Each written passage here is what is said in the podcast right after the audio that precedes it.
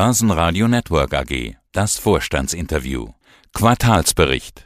Guten Tag, mein Name ist Thomas Winkler. Äh, ich bin der CEO der UBM und am besten Weg, der größte Holzbau-Developer in Europa zu werden. Da werden wir gleich drüber sprechen. Ich stelle Sie ganz kurz als Unternehmen noch vor, die UBM Development AG, ein börsennotierter und international tätiger Immobilienentwickler. Sitz ist Wien. Der Fokus liegt dann aber auf den europäischen Metropolen wie eben Wien, Berlin, München, Prag und wir haben drei Assetklassen. Hotel, Büro und Wohnen. Und so steht es in Wikipedia. Ist das noch so, Herr Winkler, oder liegt der Schwerpunkt nicht doch eher auf dem Thema Bürogebäude? Ja, also er liegt weder auf Bürogebäude noch auf Hotel. Der Schwerpunkt liegt aktuell auf Wohnen. Und da sieht man eben, dass Wikipedia auch nur so gut ist, wie es gewartet wird. Wir haben ja gerade die neue Pipeline bekannt gegeben und vom Hotel sind noch fünf Prozent in der Pipeline übrig geblieben und Wohnen macht 54 Prozent aus. Büro 41, also auch prominent. Aber das größte Assetklasse ist Wohnen. Wohnen und Büro und darüber das Thema Nachhaltigkeit. Jetzt für mich als Laien, wie kann ich nachhaltige Gebäude bauen? Das können Sie als Fachmann mir sicherlich in 30 Sekunden erklären. In 30 Sekunden vielleicht nicht. Das Wesentliche bei unserer Ausrichtung auf Green, Smart and More, also auf Nachhaltigkeit und Intelligenz in Gebäuden und, und noch was Zusätzliches, war, dass wir uns gefragt haben, wo wir als Developer den größten Hebel haben. Und der größte Hebel als Developer liegt natürlich bei der Errichtung der Gebäude und bei der Errichtung der Gebäude fällt durch die Verwendung von Stahl und Beton sechs Prozent des gesamten CO2-Ausstoßes dieser Welt an. Und da müssen wir ansetzen und deshalb sind wir auf die Idee verfallen, möglichst viel dieses Stahl und Zement durch Holz zu ersetzen und haben uns eben den Holzbauentwickler auf die Fahnen geschrieben. Wenn ich das in eine Relation setzen darf noch, sechs Prozent des weltweiten CO2-Ausstoßes ist so viel wie der Schiffs-, der Flug- und der Bahnverkehr zusammen produzieren. Also das ist doch eine erkleckliche Menge in Zahlen zwei Milliarden Tonnen jährlich.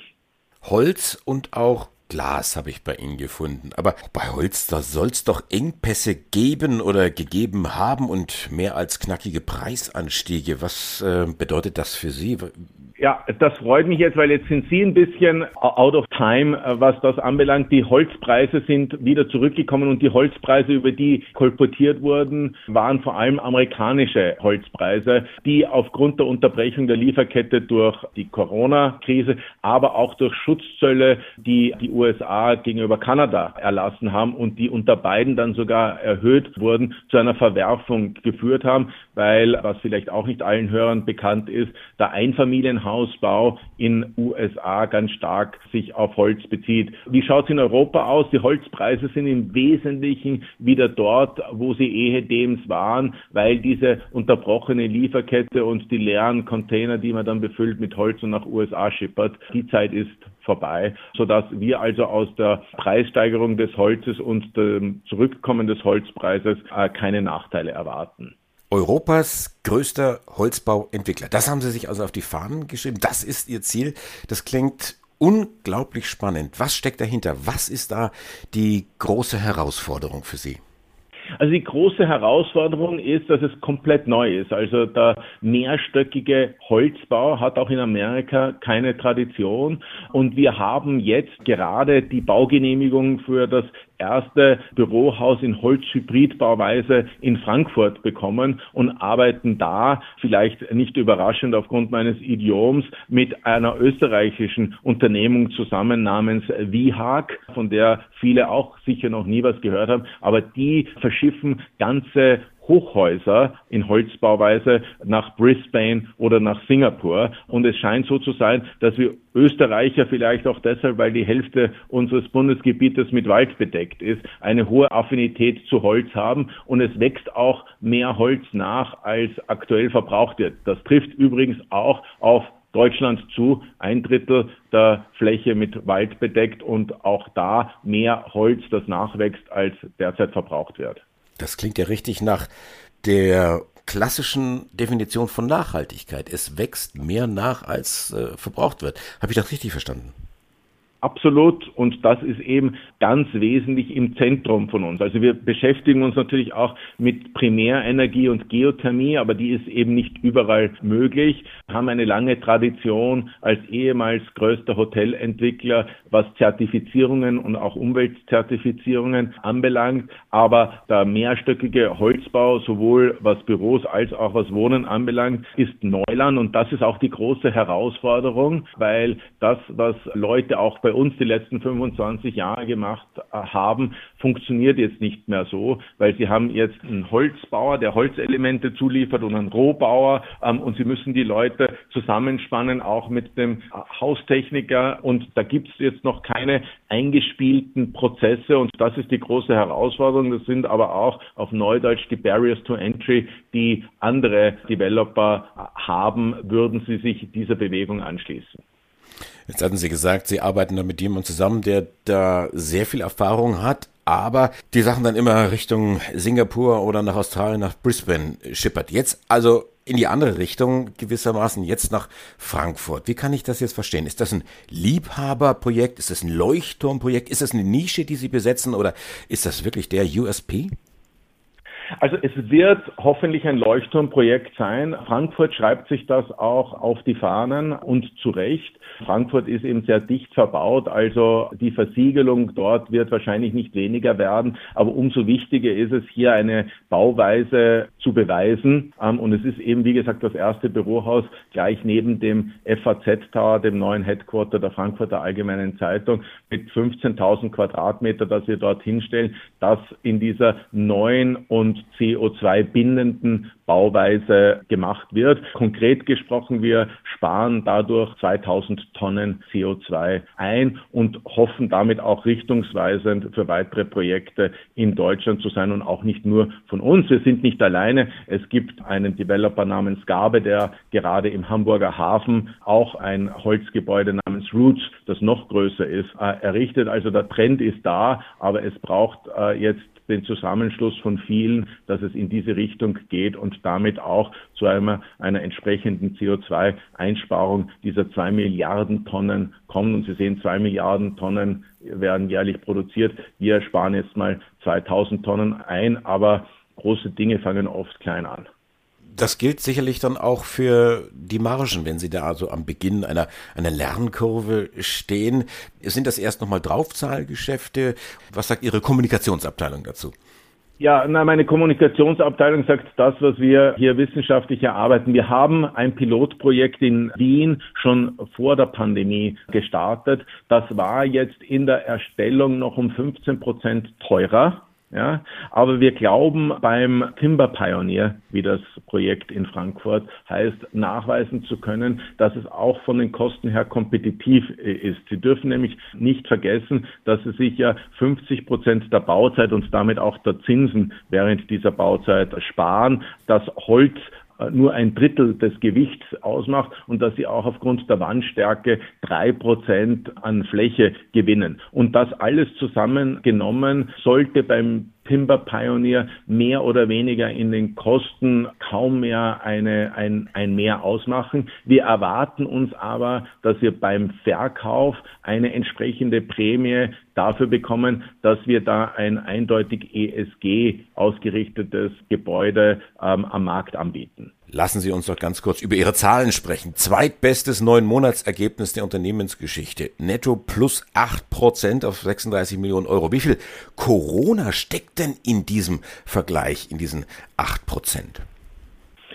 Naja, wir sind ja Anfang des Jahres davon ausgegangen, dass wir eine Corona-Delle erleben werden bei unseren Ergebnissen, haben aber als börsennotiertes Unternehmen gesagt, das kann es eigentlich nicht sein, dass wir sagen, es ist klar, wir sind ein Jahr im Homeoffice gesessen, wir konnten nichts akquirieren, also können wir auch nichts forward verkaufen und sind dann nochmal durch unser Portfolio gegangen und haben einige Projekte gefunden, die wir zu sehr guten Preisen auch ohne sie umgesetzt zu haben, verkaufen konnten konnten. Und das sind die Beiträge, die Sie jetzt auch sehen. Und wir haben ja auch angekündigt, dass sich das fortsetzen wird im vierten Quartal und dass wir da auch noch einiges aus unserem Projektportfolio verkaufen, ohne es selbst umzusetzen, um so eben eine Delle auszugleichen. Und deshalb äh, trauen wir uns auch zu, trotz der Unsicherheiten, die ja jetzt zuletzt wieder viel stärker geworden sind, unsere Guidance aufrecht zu erhalten und ein Vorsteuerergebnis von 55 bis 60 Millionen zu prognostizieren.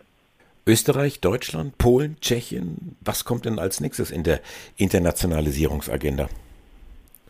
Also wir sind eigentlich im Moment davon überzeugt, dass der Markt so viel bietet, in Deutschland vor allem, das ist ja unser Schwerpunktmarkt, aber auch in den anderen von Ihnen genannten Ländern, dass es jetzt zu einer internationalen Expansion nicht kommen wird. Wir schauen uns Projekte in der Slowakei, Bratislava ist 45 Minuten von Wien entfernt und auch in Holland, wo wir eigentlich eine relativ kontinuierliche Präsenz als Hotelentwickler hatten an. Aber unser Schwerpunkt wird Deutschland bleiben. Und jetzt sage ich es ein bisschen ironisch, Deutschland braucht auch die Österreicher, um beim Holzbau weiterzukommen.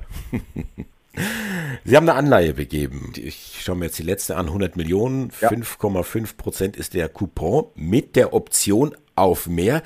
Da habe ich mal genau hingeguckt. Wenn Sie sich verschlechtern in Ihren Nachhaltigkeitslabeln, dann zahlen Sie 15 Basispunkte mehr. Also sie setzen damit ein Zeichen. Sie scheinen sich aber auf der anderen Seite auch sehr sicher zu sein, dass sie das Label nicht nur halten, sondern möglicherweise auch noch verbessern. Da haben Sie vollkommen recht und das ist die Hybridanleihe, die Sie da erwähnt haben. Wir haben uns sogar noch mehr getraut mit einem ganz normalen Senior Bond, den wir nämlich begeben haben mit 150 Millionen Volumen einen Monat davor, wo wir ein C Plus Rating noch gar nicht hatten und uns verpflichtet haben, dass wir ein C Plus Rating bei der Ratingagentur ISS oder ein Gold Rating bei EcoVadis bekommen und ansonsten eben diesen Coupon erhöhen, weil wir uns auch nicht der aussetzen wollten, dass wir hier in irgendeiner Form was zwar behaupten und versprechen, aber nicht auch bereit wären dafür zu zahlen, wenn wir es nicht einhalten würden. Wir sind aber jetzt bei beiden Agenturen, also sowohl ISS, die ja der deutschen Börse gehört, als auch bei äh, EcoVadis jeweils mit C Plus und Gold unter den Top 5 Prozent unserer Branche.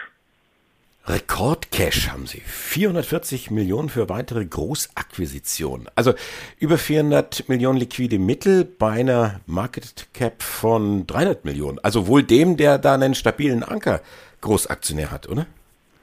Ja, das ist nicht ganz beabsichtigt, aber Sie haben recht. Wahrscheinlich würde der eine oder andere Großaktionär auf die Idee kommen, dass man dann eine Sonderdividende ausschütten soll. Bei uns ist das so zustande gekommen, dass wir eben aufgrund der Verwerfungen durch Corona viel längere Zeiten einkalkulieren müssen, die es braucht, eine Bankfinanzierung zu bekommen. Und wir haben ja die Headquarters von Willy Bogner Sportmoden äh, erworben. Und da war es wichtig, eine Finanzierung zum Zeitpunkt des Vertragsabschlusses nachzuweisen, weil die das auch in die Bilanz nehmen wollten. Und das konnten wir eben garantieren, weil wir diese 55 Millionen äh, auf ein Treuhandkonto gelegt haben aus unserer eigenen Liquidität. Nach vorne betrachtet ist der Betrag zu hoch, weil wir sollen ja das Geld zum Arbeiten bringen hängt dem auch damit zusammen, dass Akquisitionen länger dauern, als wir ursprünglich vermutet haben. Aber wir haben auch in Aussicht gestellt, dass sich eher in einem Zeitraum von Wochen als von Monaten mindestens eine oder zwei Großakquisitionen realisieren werden, von denen wir dann natürlich auch als börsennotiertes Unternehmen sofort berichten werden. Da haben Sie natürlich eine ordentliche Pipeline netz vor der Flinte. Und ich finde bei Ihnen auch äh, relativ prominent, also bei den Investor Relations, ein Hinweis auf die Dividende. Sehr zuverlässig, sagen Sie. Zahlen Sie Dividende seit Jahren, zuletzt eine Rendite von sechs Prozent. Wie verlässlich sind jetzt solche Aussagen in Pandemiezeiten?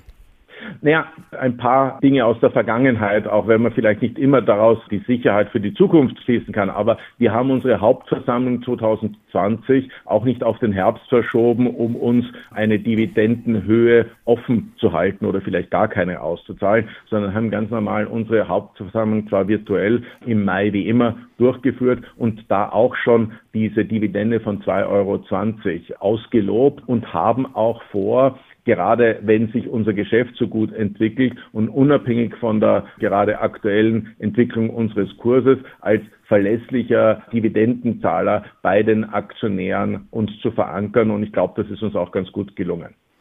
Auf dem Weg zu Europas größtem Holzbauentwickler sprachen mit Thomas Winkler, Vorstand der UBM Development AG. Dankeschön und schöne Grüße nach Österreich. Ich bedanke mich bei Ihnen. Wiederhören. Börsenradio Network AG.